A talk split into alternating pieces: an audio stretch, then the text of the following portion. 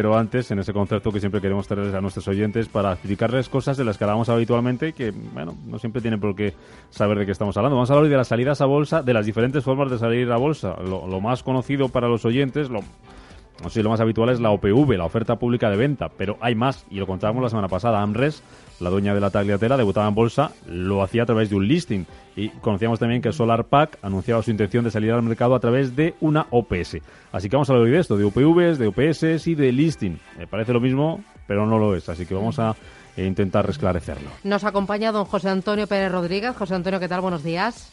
Hola, buenos días, Susana. Es eh, doctor en Economía y es responsable de formación del Instituto BME. Eh, vamos a ir por partes y yo creo que vamos a empezar de menos a más porque, eh, como salió la semana pasada a Bolsa Lata Aguilatela, eh, OPV Listing, primero, ¿qué es una oferta pública de venta de acciones y cómo se lleva a cabo? José Antonio. Bueno, por decirlo de forma, de forma relativamente breve, eh, una OPV u oferta pública de venta es una operación por la que uno o varios accionistas de una empresa ofrecen en venta sus acciones de la compañía. El capital social no varía, el tamaño de la empresa es el que es, solo cambia de manos. Puede ser total o parcialmente. Es decir, la, la OPV facilita la primera colocación de acciones entre el público y después le sigue el paso al, al mercado secundario, lo que se considera la salida a bolsa en sí. ¿Qué, qué, qué hay que tener en cuenta? ¿Qué más hay que saber, eh, eh, José Antonio, sobre una OPV? ¿Qué particularidades, qué características tienen estas salidas a bolsa?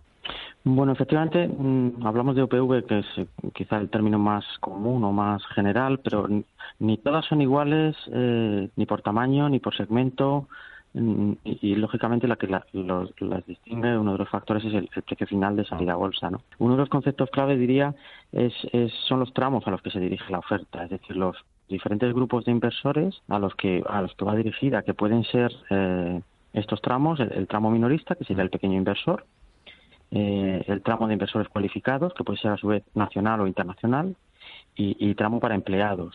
Mejor dicho, o tramo para empleados, porque no significa que una OPV tenga todos estos tramos. Podría tener eh, tramo minorista, por ejemplo, y tramo para empleados, uh -huh. o, o, o, cualquiera de las combinaciones.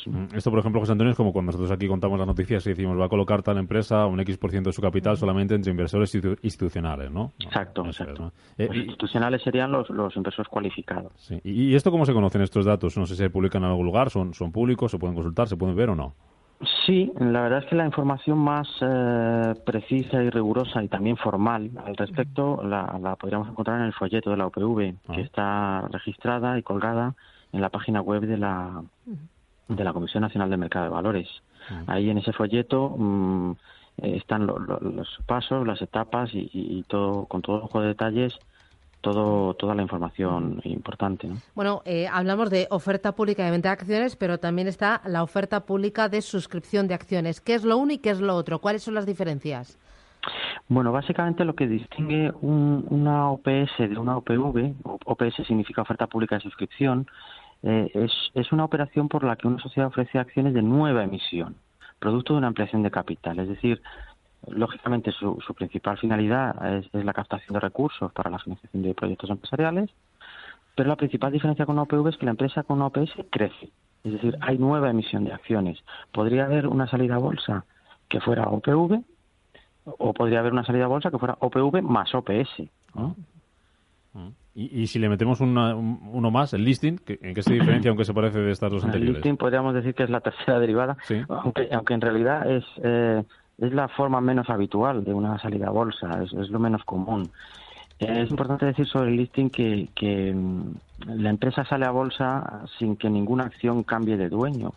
Es decir, que, que eh, la empresa empieza a cotizar sin que los antiguos accionistas se desprendan de ninguna de sus acciones, ni emitan nuevas acciones para vendérselas a nuevos inversores.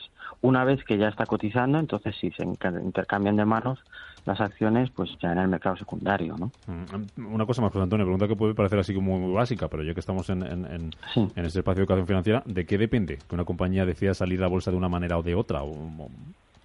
La verdad es que podríamos encumbrarnos en diferentes argumentos más o menos sólidos o más o menos sofisticados, pero reduciéndolo y haciéndolo de forma lo más legible posible, diría que a voluntad de la empresa. A voluntad de la empresa, según lo que mejor le convenga, ¿no? Lo que ella decida eh, en función de, de sus características eh, y de muchos factores, no podríamos resumirlo en, el 1 o 2.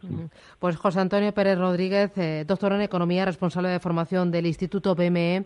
Gracias por esta pequeña lección que yo creo que siempre eh, está fenomenal repasar conceptos y aclarar dudas, que hay que formar y educar a los, a los ahorradores. Gracias, un placer.